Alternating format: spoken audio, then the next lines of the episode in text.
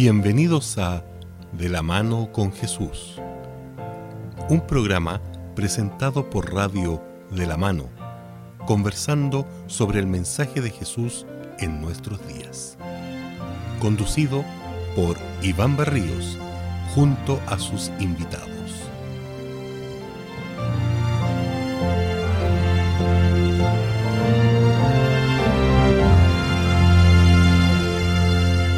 Les saludamos en el nombre del Señor. Les damos las gracias por ese lindo encuentro que tenemos con ustedes por, por las redes sociales. Nos pueden ver, aunque no somos muy simpáticos y se ríen de mí porque dicen que tengo algunos años. Bueno, soy un poquito mayor ya. Muy bien, don Nivaldo, que el Señor le bendiga y muchas gracias por tu compartir con nosotros y por estar cada semana con la iglesia, con las personas que se reúnen por Facebook. Gracias. Muy bien, muy bien. ¿no? hoy día quiero saludar a nuestros amigos que nos están acompañando de manera especial en esta ocasión por las redes sociales. Hay, hay saludos que nos dejan en, Facebook, nos dejan los me gusta. Gracias por acompañarnos por la red también de eh, LinkedIn, una red más profesional. También hay gente que, no, que nos está escuchando. Así que saludos también a los que nos escuchan también por, por esas redes. Así que saludo especial para ellos. Gracias, Beatriz, por tu compañía. Gracias a ti, Iván, por compartir conmigo esta instancia que de, verdad ha sido enriquecedora. Eh, ya lo siento tan cercano a, aquellos que escriben y a ustedes, así que feliz de compartir estas reflexiones y que sean de crecimiento personal para cada uno que nos escucha. Muy bien en realidad uno se siente parte ya.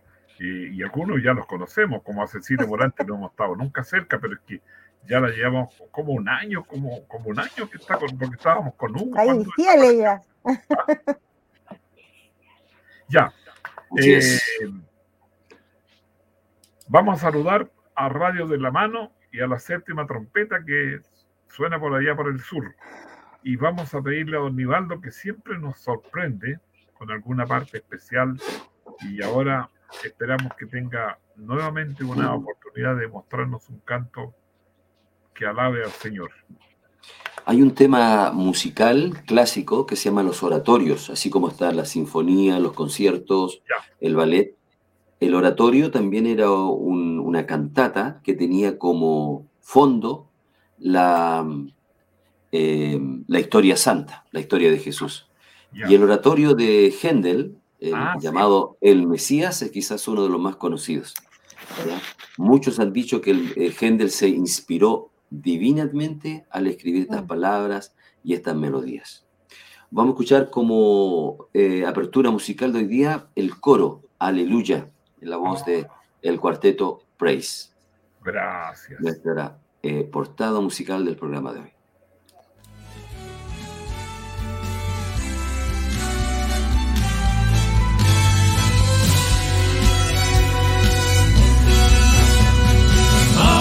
Aleluya, aleluya, aleluya, aleluya, aleluya, aleluya, aleluya, aleluya, aleluya, aleluya.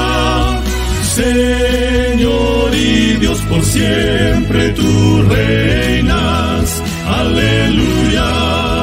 Señor y Dios por siempre tú reinas aleluya, aleluya, aleluya.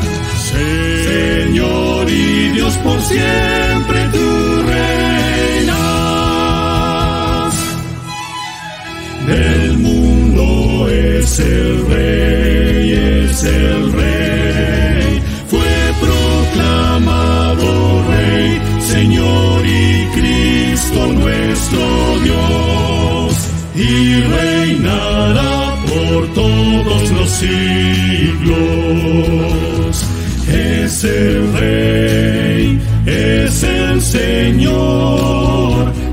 es el Señor,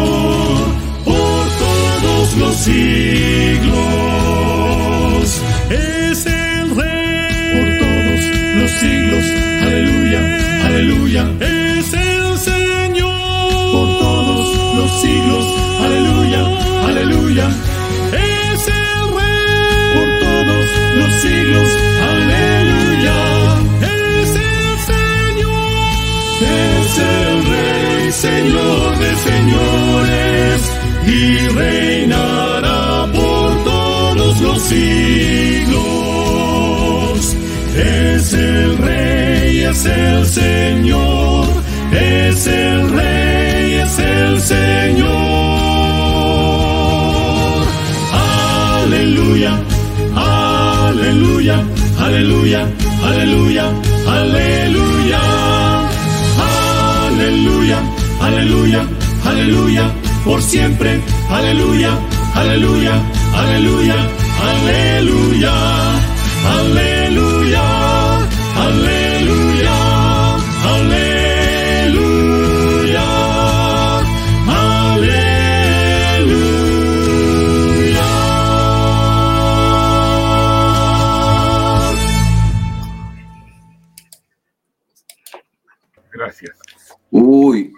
me Qué acabo de sentar. maravilla. Eh, maravilloso. Me acabo de sentar, me acabo de sentar. Mira, Eh, eh, eh, no sé, Aníbaldo, si tú te ocurre, yo hace muchos años atrás pertenecí a un coro y cantamos, ¿Ya? es estremecedor. Es cuando Sí, tú no, cantas, entonces, eh, eh, este, te transporta y de verdad que yo creo que, Loco, tal como lo cuenta la tradición, eh, Sí. fue inspirado. Fue inspirado. Decían que estaba ¿Sabes cuando- iluminado el lugar cuando estaba escribiendo. Cuando Händel eh, hizo su estreno de esta obra ante el rey, rey de Inglaterra, cuando llegó el coro, el rey de Inglaterra se puso de pie. Y como se puso el rey de Inglaterra de pie, todos los demás se pusieron de pie para escuchar esta parte del, del aleluya. Y en Norteamérica y en Inglaterra, cada vez que algún cantante o en alguna parte alguien entona este canto, la gente se pone de pie. Sí. Yo también lo he visto aquí en Chile, ¿ah? cuando hay personas que tienen un grado de cultura un poco más elevado, uno lo canta y se ponen de pie. Sí. Y la gente dice, ¿qué, ¿por qué se pone de pie esta persona? Porque- Es que, es que Claro. es estremecedor. Es Cuando hemos estremecedor. cantado nosotros esto, hemos visto que hay alguien que hay personas que se ponen de pie Sí. y porque conocen esa tradición cuando escuchan el aleluya de Händel, eh, Ahora. se ponen de pie de, de manera de respeto. en forma natural. en forma- exactamente. Ahora, como de fíjate que- adoración también. Sí. Yo encuentro que tú, si- tú sientes en ese canto eh, realmente que es, un- es, es potente, es como te muestra que efectivamente es el Señor de señores. Ahora, Así es. dice, di- no sé si estoy equivocado, pero lo escribió en un corto periodo de tiempo, o sea, no, no ocupó así como hace un año, dos años, estás pensando, él se demoró un muy corto periodo de tiempo, o sea, fue una inspiración, como dicen ustedes, fue guiado Sí. por... Inspirado. Ya. Así es. Bueno, Muy bien. bueno, a- tema y una muy buena introducción, ¿ah? porque Sí. Eh, parte de la, de la adoración que nosotros hacemos a nuestro Dios es una adoración comunitaria, Correcto. porque tal como también la psicología, la sociología eh, y la filosofía declaran en su antropología que nosotros no estamos hechos para vivir solos. Sí. Ningún hombre es una isla. ¿ya? Hay, eh, tenemos una necesidad de cuando nacemos, un animalito en un par de días se pone de pie, está corriendo y está comiendo. Pero el ser humano no es, no es así. Durante años depende de otros Sí. para vivir una comunidad. Y para adorar, exactamente igual. Y esa adoración en la que el- ese, esa comunión con otras personas en la iglesia cristiana se le llama la iglesia. Ese grupo, a, la asamblea. Ese grupo apartado, como etimológicamente significa esa palabra, apartado del mundo, para dedicarse a un fin común de adorar.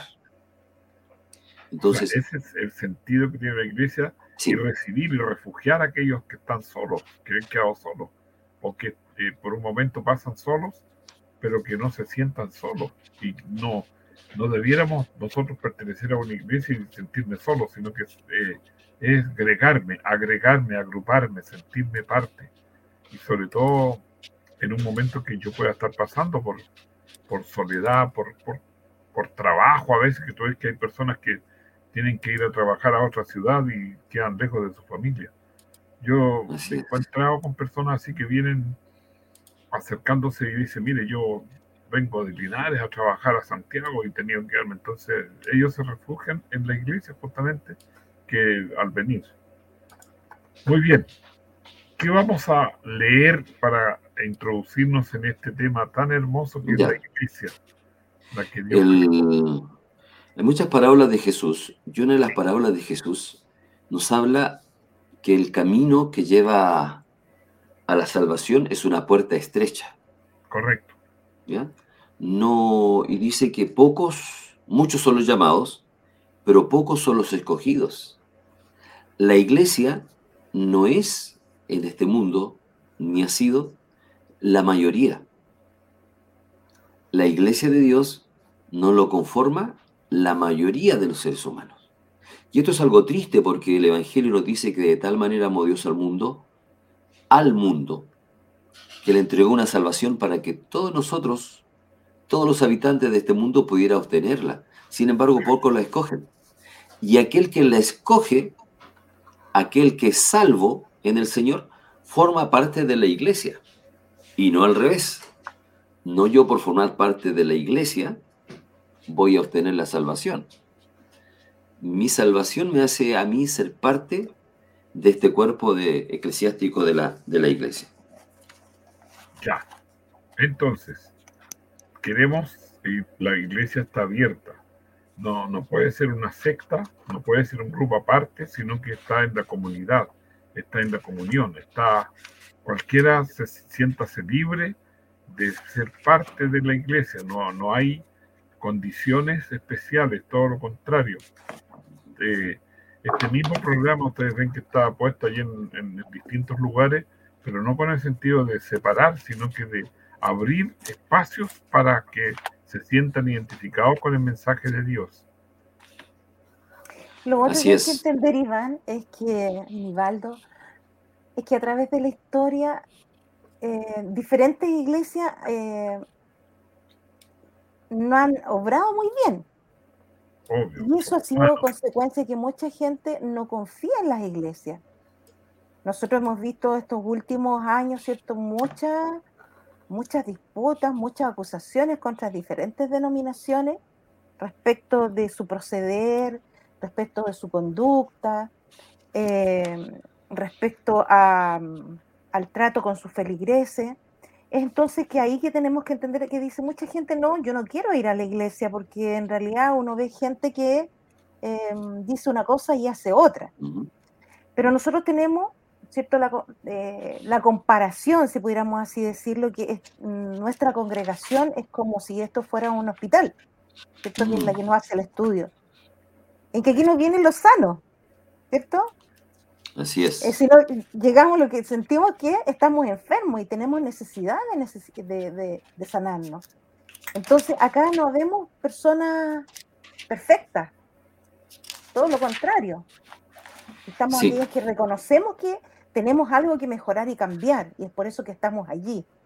Y con la ayuda tuya, ¿cierto? Con la ayuda de, de quien yo comparto en esta congregación, el camino se me va a hacer mucho más fácil que yo lo hiciera solo si yo esta ruta que, de aquí a que el Señor me llame al descanso a su venida, eh, lo quiero hacer solo, eh, es pesada la carga. Es pesada la carga. No, nosotros ya, ya, ya hemos comentado anteriormente que, que para formar parte de este pueblo de Dios, nuestras obras no son un requisito. O sea, la, tal como no son un requisito de salvación, también para formar parte de la iglesia nuestras obras no, nos capacitan o no nos dan la, oportunidad de formar parte del cuerpo. Si yo formo parte del cuerpo de Dios de la iglesia, las obras van a venir como resultado. O sea, lo primero que al tener una relación con Dios es muy lógico que yo voy a tener una vida totalmente de acuerdo a lo que Dios pide para los miembros de su iglesia. Ahí en San Juan 14, 15 dice, si me amáis, guardad mis mandamientos yo respeto em, el amor de Dios y como respuesta a ese amor, yo voy a guardar los mandamientos de manera, digamos, como consecuencia. Podríamos decir incluso hasta de manera natural. En el libro de Efesios, el capítulo 2, nos dice que la iglesia también es comparada a una familia y también nos dice quién es la cabeza de esa familia y quién es el fundamento de la iglesia. Dice, Él es nuestra paz. Eh, un poquito más adelante del 19, dice, por eso ya no soy extranjeros ni forasteros, sino conciudadanos de los santos y miembros de la familia de Dios, e edificados sobre el fundamento de los apóstoles y los profetas, siendo la principal piedra del ángulo Jesucristo mismo. El apóstol Pablo aquí dice, ah, mira, en este texto dice, somos conciudadanos. Es decir, la iglesia es como si fuera una, una nación, ¿cierto? Y después dice conciudadanos y miembros de la familia de Dios. La iglesia es una familia. Miembros. La iglesia es un cuerpo. Y después dice, edificados sobre el fundamento de los apóstoles y de los profetas. Un edificio. ¿Quién es la cabeza de este cuerpo? ¿Quién es el padre de la familia? ¿Quién es la piedra del ángulo? Dice Jesucristo mismo. Entonces la iglesia tiene un fundamento y ese fundamento es Jesús y sus enseñanzas. Esas enseñanzas son las que nos van haciendo cambiar con el paso del tiempo. Y vamos afirmando esa fe, esa seguridad. Nos, Dios estaba pensando delante, no me acuerdo qué leí, que Dios no te echa, Dios no te saca. Eh, espera que tú cambies, espera que tú reacciones, que tú reflexiones sobre tus errores. Entonces, a veces nosotros tenemos una actitud así de, de humana, de sacar a la persona o decir, no, esta persona no es apta o no corresponde o su actitud no, no es para la iglesia. Entonces, la misericordia ahí para que la persona corrija. Una persona que llega dormida, por ejemplo, que, que ha sido alcohólica, que, que ha sido drogadicta, eh, es interesante como uno ve cambiar esas personas porque luchan y hasta que triunfan y vencen y ganan. Es, un privilegio ver a esas personas que después los ve recuperados, uno sanado, después de haber pasado una experiencia dolorosa como esa. Se refugiaron en la iglesia y la iglesia los apoyó y los sostuvo y los animó para que pudieran vencer su hábito que le afectaba. Muy bien. Oye, y volviendo a la parábola, eh, que habla de esta puerta estrecha, yo no sé si ustedes le tomaron, eh, en qué sentido la habrán tomado cuando ustedes la leyeron, ¿ah? pero me estaba recordando hace el, último terremoto que tuvimos, ¿cuándo fue? Como en el 2010. 10, mm. pero hubo después unos terremotos después de eso, que no fueron tan, no al nivel del 2010. No sé si fue al año siguiente o subsiguiente. Bueno, yo me encontraba eh, en una clase en, en, un edificio que estaba en el centro donde yo estaba estudiando y cuando comenzó el terremoto, la, puerta era relativamente eh, chica. chica. Eh, así que ustedes se pueden imaginar lo que pasó. Todos tratando de salir y yo observé la escena porque yo fui, bueno, si tiembla aquí adentro, tiembla allá afuera. Así que no había mucha diferencia. Pero me dediqué entre codazos, empujones, eh, tratando de salir por esa puerta estrecha. Me hizo recordar cuando estaba leyendo de nuevo la parábola, que a diferencia, ¿cierto?, de la ocasión que yo me tocó observar, que era así, puntapié, como todo para tratar de salir y, escapar del terremoto y que a lo mejor se viniera abajo el edificio, sino que esta puerta estrecha habla no de que es imposible pasar. No, no dice que es imposible pasar, que a lo mejor es cierto estrecha, nada más. Pero no que no se puede pasar, porque uno piensa si estrecha, no, yo miraba cuando trataba a la gente de pasar y no podía pasar ninguno de los que estaba tratando ahí, porque quedaron atascados. Y yo observaba desde la distancia porque yo pequeña y dije yo que me van a aplastar, me caigo y caen todos. Entonces dije yo no, si, si aquí o afuera va a ser lo mismo. Pero en esta ocasión no es así, ¿cierto? Esta puerta estrecha, si bien es cierto, a lo mejor eh, como las ciudades tenían puertas, imagino que habría que agacharse. Mirando eso estaría Jesús cuando enseñó esto. ¿cierto? Tendría que agacharse, un poquito estrecho, es lo que a lo mejor era un poquito entradito en carne, le costaría, pero no significaba que no podía pasar. O sea, no es que sea algo imposible, sino que esta puerta estrecha, ¿cierto? A lo mejor va a tener unas dificultades, a lo mejor me va a tener que agachar un poquitito o adelgazar un poquitito para tratar de pasar, pero es porque algunas cosas, como tú decías, Iván, voy paulatinamente cambiando, voy eh, mejorando sin darme cuenta. Eh, van a ser en forma espontánea, como decía Aníbaldo. Ya a lo mejor, ¿cierto? Lo que antes me molestaba, me enojaba, me irritaba, hoy día ya no. Ya no, no va a ser tema para mí. ¿Cierto? Y mañana tendré otro paso que pasar. Pero finalmente se puede pasar esa puerta. No es imposible. Bueno, en eso estamos. Ahora, eh, tú dices, no es imposible, no, porque Jesús te va a ayudar, te va a acercar y lo que Dios quiere es dejar justamente que vayan quedando esos lastres, eso que llevamos que no, que no tiene importancia en la vida. Tenemos que ser más, más proactivos, entonces ir dejando aquellas cosas que nos molestan, nos incomodan, nos ayudan y, como yo decía, yo, yo he conocido y me pasó una experiencia un día bonita que fue a, una, a un preuniversitario que daba la iglesia para ayudar a los jóvenes del barrio. Entonces los llevaron a un programa y empezaron a criticarlos. Y yo me paré y les dije, disculpen, yo no estoy en el programa, pero creo que no es esta la solución. La solución es acercarlos y que si ellos son eh, chicos que usan alcohol o drogas, tienen que dejarla, pero no presionarlos, sino que invitarlos a que las dejen. Y cuando terminó el programa, se acercó un diácono, me abrazó y me daba las gracias. Y no entendía. Y me dijo, yo fui un, uno de estas personas transformadas hace mucho tiempo y por eso estoy aquí en la iglesia. Y estaba en la puerta de la iglesia atendiendo a la gente. Pero después de haber dejado eso que molestaba. Por eso él pudo entrar por la puerta angosta, pudo pasar por esa puerta chica. Y estaba adentro. Y eso me gustó. Ya, don Nivaldo, ¿qué vamos a leer? Primera de Corintios 12:12 12, dice. Ah, yo estaba pensando por allá. Muy bien. Así como el cuerpo es uno y tiene muchos miembros, pero todos, todos los. Cambiar la hoja. Leyendo de la Biblia. Porque todos los miembros del cuerpo, siendo muchos, son solo un cuerpo. Así también Cristo porque por un solo espíritu fuimos todos bautizados en un cuerpo, tanto judíos como griegos, tanto esclavos como libres, y a todos se nos dio a beber de un mismo espíritu. Y esto resalta la unidad de la iglesia como cuerpo de Cristo. ¿Ya? Ahora, hoy día cuando nosotros hablamos de iglesia, quizás nos vamos enseguida nuestra mente a una denominación, ¿cierto? O a una iglesia, a una organización religiosa.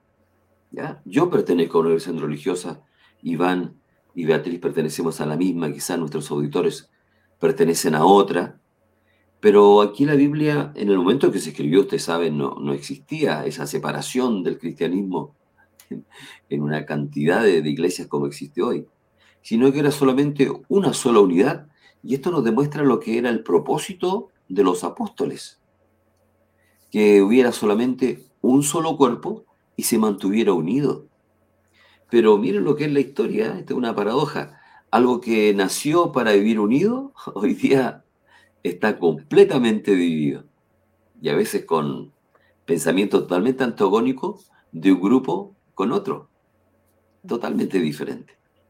Sin embargo, sin embargo, eh, la iglesia sigue siendo esa unión, esa conjunción de todos los salvados que Dios tiene repartido, por supuesto, en una iglesia que puede tener una, que tiene una misión profética específica para el final de los tiempos, pero que también están esparcidas en otras denominaciones, en otras denominaciones todos tenemos esa oportunidad de tener la dicha de formar parte de la iglesia de Dios.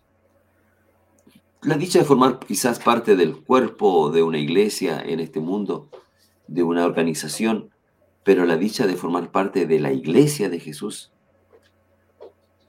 es, por supuesto, mucho mayor. Muy bien. Beatriz, ¿tienes algún texto antes que nos fallamos? Mira que estamos Siempre corremos.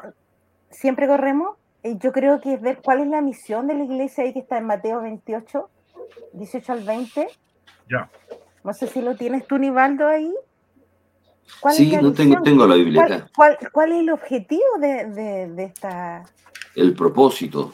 El propósito, ¿cierto? De formar esta congregación. ¿Tiene una misión o no tiene una misión? Dice, por tanto, id y haced discípulos a todas las naciones, bautizándolas en el nombre del Padre, del Hijo y del Espíritu Santo y enseñándoles que guarden todas las cosas que he mandado y yo estoy con vosotros todos los días hasta el fin del mundo. Es que encontramos algo imposible esconderlo, sino compartirlo.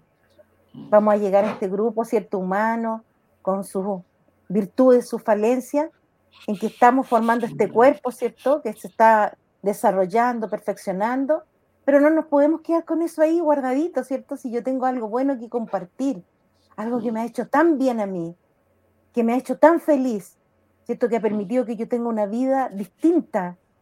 Lo que yo les decía la otra vez, si uno mira en forma retrospectiva cuánto ha hecho eh, nuestro amado Dios por nosotros, cómo me de callar eso, de guardar ahí, tenerlo escondidito, nuestra misión es compartirlo con aquellos que mueren día a día sin este conocimiento, eh, o estar en, solitos, ¿cierto? Se sienten en alguna parte, sobre todo la gente mayor. Yo siempre mi preocupación por el adulto mayor. Eh, mm. mucha soledad tiene el adulto mayor, el que va perdiendo sus facultades, eh, está muy solito. Y esta es la instancia, ¿cierto? Que nosotros tenemos para poder compartir lo que tan bueno ha sido con nosotros. Y estas son palabras de Jesús que, que da la misión a la iglesia. En estos días falleció un profesor, no sé si ustedes conocieron a Víctor Soto. Sí. ¿Verdad? ¿Tuvieron la noticia de también un colega ahí de, de Chillán, sí, un, Era un profesor de historia, era un profesor de historia. Sí, pues, no era tan colega. mayor, o, sí, o yo estoy muy mayor. Mira, él... y, y, después se enoja de, de que lo molestamos.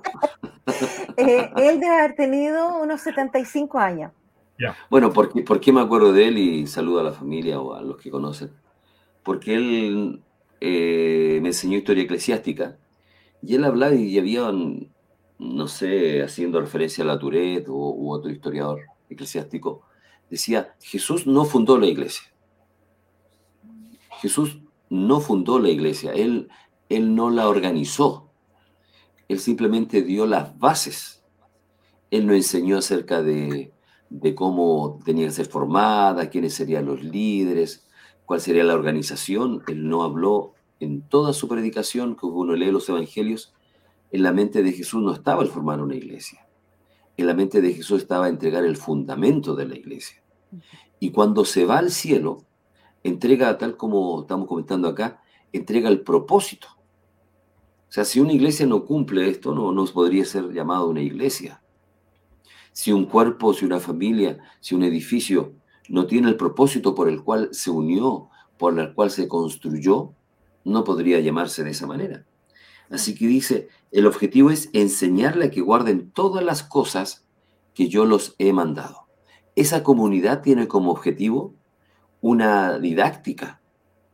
Esa comunidad tiene como objetivo una enseñanza, que es repetir constantemente las enseñanzas de Jesús. El otro día un, joven me decía, pero si en la iglesia repiten siempre lo mismo, pues de eso se trata, de eso se trata, de repetir la única doctrina que existe, no hay más, no podemos salir de la iglesia para buscar nuevas doctrinas y enseñarlas dentro, como muchas veces la historia de la iglesia ha sido así y le ha causado un gran daño. Nosotros tenemos que ir a las enseñanzas de Jesús, que son cuatro evangelios, lo que dicen, claro, son muy profundas las enseñanzas de Jesús, pero no son muchas. No son muchas. Cuatro evangelistas es lo que tenemos de sus enseñanzas directas y después todos los, por supuesto, toda la Biblia por extensión. Pero esa es la doctrina que nosotros debemos enseñar a otros. Por eso es la importancia de de estudiar la palabra de Dios porque es la doctrina que nosotros tenemos que repasar, que es el fundamento de esta iglesia que está, valga la redundancia, fundamentada en las enseñanzas de Jesús. Bueno, igual, igual que igual tesoro, ¿cierto? Que se busca en las profundidades. Eh, cuando un minero busca, ¿cierto? Eh, eh, las vetas de, o las pepitas de oro, ¿cierto? No, la, profundiza, profundiza, hasta que va encontrando y encuentra nuevas, porque a veces, claro, muchas veces, no sé cuántas veces ustedes habrán dado vuelta a la Biblia completa, y han hecho el año bíblico, otros, ¿cierto? Han estudiado por, por temas, pero cada vez uno encuentra y de repente, yo le decía el otro día, no sé, pues estamos leyendo Josué, jueces, estamos leyendo jueces, y cierto, nunca lo había leído, y yo me parecía mm. haberlo leído, pero esto yo no lo había leído, no había leído mm. sobre unos jueces, entonces siempre hay algo que aprender, siempre hay mm. alguien que, y no necesariamente tiene que ser de una persona docta, de repente de aquella persona que asiste y a veces ni siquiera ha estudiado, ni siquiera sabe mucho leer, pero él ha logrado encontrar a lo mejor lo que yo no he encontrado. Mira. Entonces, ahí está la gema. Nosotros tuvimos una serie con Nivaldo, antes que llegaras tú, te andábamos buscando y no te podíamos encontrar. Y encontramos el libro de los jueces y nos encantó. Y yo quiero, antes que nos vayamos, que un texto más, por favor, Nivaldo, tu Biblia, sí, busca Apocalipsis 14. Sí. Muy bien. Verso 12. Apocalipsis 14, 12 que es un texto para la iglesia del tiempo del fin. Y estamos hablando en el tiempo del fin, que es el último periodo de la iglesia, que ya esperamos que termine pronto porque Cristo venga y termine este mundo. Cambia. Dice, dice, aquí está la perseverancia de los santos, los que guardan los mandamientos de Dios y la fe de Jesús. Mira, detengámonos un poco aquí. La perseverancia, la paciencia, la constancia mm. de los santos y fíjate que no es un error. Eh, Pablo empieza sus, sus cartas a la iglesia, a los santos en Colosa, a los santos en Filipo, a los santos en Corinto. O sea, claro. Dios te llama santo, santa Beatriz. San Iván. San Iván. Sí, pues. ¿Pero por qué? Porque eres transformado por la gracia de Dios. Así es. En el Espíritu Santo que te va llevando y te va sacando y te va sanando. Los santos. Los santos. Ahora tú mencionabas algo importante, decías, eh, en los últimos días la iglesia tendría esta característica. Y las tendría porque son las características que la iglesia ha tenido siempre. Es decir, el pueblo de Dios, la iglesia, al final de los tiempos, tiene que tener esas características que ha tenido desde el momento en que los apóstoles organizaron y fundamentaron la iglesia en Cristo Jesús. Mm. Tal como decíamos anteriormente, ¿en qué fundamentaron? En los mandamientos de Dios. Correcto. En los mandamientos de Jesús. La iglesia primitiva eclesiástica estaba basada en los mandamientos de Jesús y eran hombres santos que guardaban los mandamientos de Dios y seguían esa creencia, esa enseñanza, esa fe que Jesús entregó. Entonces, no es algo propio de la iglesia del fin del tiempo, sino que la iglesia del fin del tiempo tiene que permanecer con estas características que eh, describen la iglesia a través de todo este periodo que el Señor ha dado para que esté aquí en la tierra. Y cuando Cristo venga, su pueblo va a estar haciendo eso, guardando los mandamientos de Dios y teniendo su fe. Qué extraordinario la fe de Jesús que venció, caminar sobre el agua, alimentar a cinco mil, sanar al enfermo, sacar la lepra de aquellos enfermos que no podían sanar por otro medio. Muy bien, vamos a detener aquí por unas horas. Queremos saludar a, todos los que nos están observando. Y sí, gracias. Y darle las gracias. Pero yo quiero darle las gracias a Betty también, que estuvo hoy con nosotros. Gracias, Beatriz. Gracias a ustedes también, pues a, quienes nos tienen la paciencia de escucharnos y compartir. Eh, un cariñoso saludo para ellos. Y que Dios te bendiga. Gracias, Nivaldo. Muchas gracias a Miriam Toro, también dice ahí, eh, gracias, bendiciones. Hay una, prima que te mando un, gran abrazo, quiero destacarla entre todas para que el Señor te siga acompañando, ¿ya? Y sigas teniendo paz, tranquilidad y salud. Estamos pendientes ahí de ti. Un abrazo. Muy bien y seguramente hay muchos más, pero tú te acordaste de eso porque estaban cercanos. Eh, gracias y que tengamos una semana confiada en el Señor, entregada, esperando que aquel problema que no ha tenido solución, que lo tenga esta semana, no se desanime, siga orando, sigamos orando, sigamos esperando, porque Dios no se olvida de nosotros. Así es, que el Señor le bendiga mucho. Nos vemos en una próxima oportunidad aquí en De la mano con Jesús. Gracias. Hemos llegado al final de nuestra conversación. De la mano con Jesús estará con ustedes en una próxima oportunidad. Muchas gracias por su preferencia y que el Señor les bendiga.